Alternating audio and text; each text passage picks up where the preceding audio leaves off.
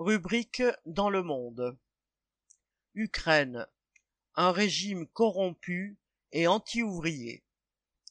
Une récente vague de limogeage au sommet de l'État ukrainien en dit long sur la nature véritable de ce régime que médias et gouvernants occidentaux représentent comme le héros de la démocratie à l'est de l'Europe et le défenseur des intérêts de la population ukrainienne. Quatre ministres, cinq gouverneurs régionaux, et quatre très hauts responsables ont été limogés. On a appris aussi que le vice-ministre de la Défense, Chapovalov, le chef adjoint de l'administration présidentielle Timochenko et le procureur général adjoint Simonenko avaient démissionné, ou plutôt qu'ils avaient été démissionnés, comme l'indique un communiqué du ministère de la Défense à propos de son numéro 2. Il s'agissait, dit-il, de, citation, préserver la confiance de la société et des partenaires internationaux de l'Ukraine. Il faut croire que si le régime en arrive à de telles mesures, c'est qu'il y a urgence pour lui, au moins vis-à-vis -vis de la population. Récemment, des médias ont commencé à révéler des affaires de marché conclues par le ministère de la Défense, qui achetait de quoi nourrir ses soldats en payant à des prix deux à trois fois plus élevés qu'en magasin. Les lecteurs ont ainsi appris qu'ils payaient 17 hryvnias, 0,42 euros, les œufs qu'eux achètent à 7 hryvnias, 0,17 euros.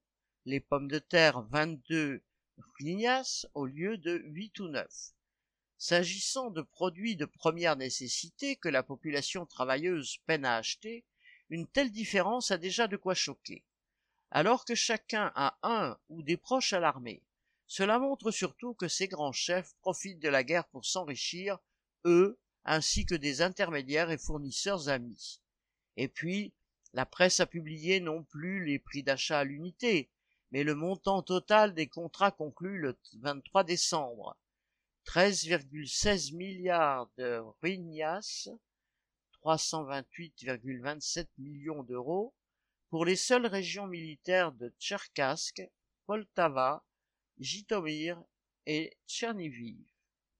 Cela souligne le fait que quand Zelensky affirme chaque jour à la télévision que toute la population se mobilise pour défendre la patrie, les profiteurs de guerre pullulent au sommet de l'État, y compris parmi ceux qui organisent la dite défense nationale.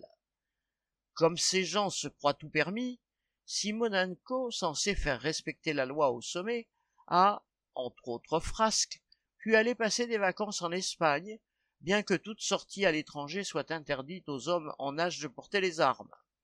Qu'il y soit allé dans la voiture d'un homme d'affaires avec un garde du corps de ce dernier n'étonne guère. En effet, il est de notoriété publique que la plupart des oligarques et affairistes de quelque importance ont fui depuis des mois se mettre à l'abri à l'étranger, laissant aux Simonenko, Zelensky et autres la charge de rafler des combattants pour servir de chair à canon face à l'armée russe. Peu avant ces révélations et démissions forcées, Lozinski, vice-ministre des infrastructures, avait été évincé. Il avait reçu 400 000 dollars pour faciliter l'achat de générateurs, alors qu'une partie de la population est plongée dans l'obscurité et le froid du fait des frappes russes qui ont détruit beaucoup d'infrastructures énergétiques.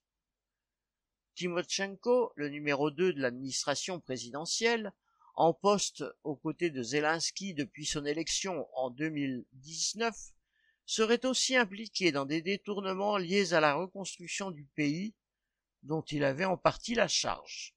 Peut-être encore plus que ses compères limogés, ce personnage typique de la haute bureaucratie ukrainienne fait en quelque sorte le pont entre le pouvoir actuel et celui d'avant février 2022. En effet, il a été impliqué dans une série de scandales financiers avant comme après le déclenchement de la guerre. Cela n'avait pas eu d'autres conséquences jusqu'à présent. Ce pouvoir n'est pas moins ennemi des travailleurs que celui de Poutine. Il était, est et reste fondé sur la corruption, le pillage en grand des ressources de l'État et un mépris sans borne pour le sort et les souffrances de la population. Pierre Lafitte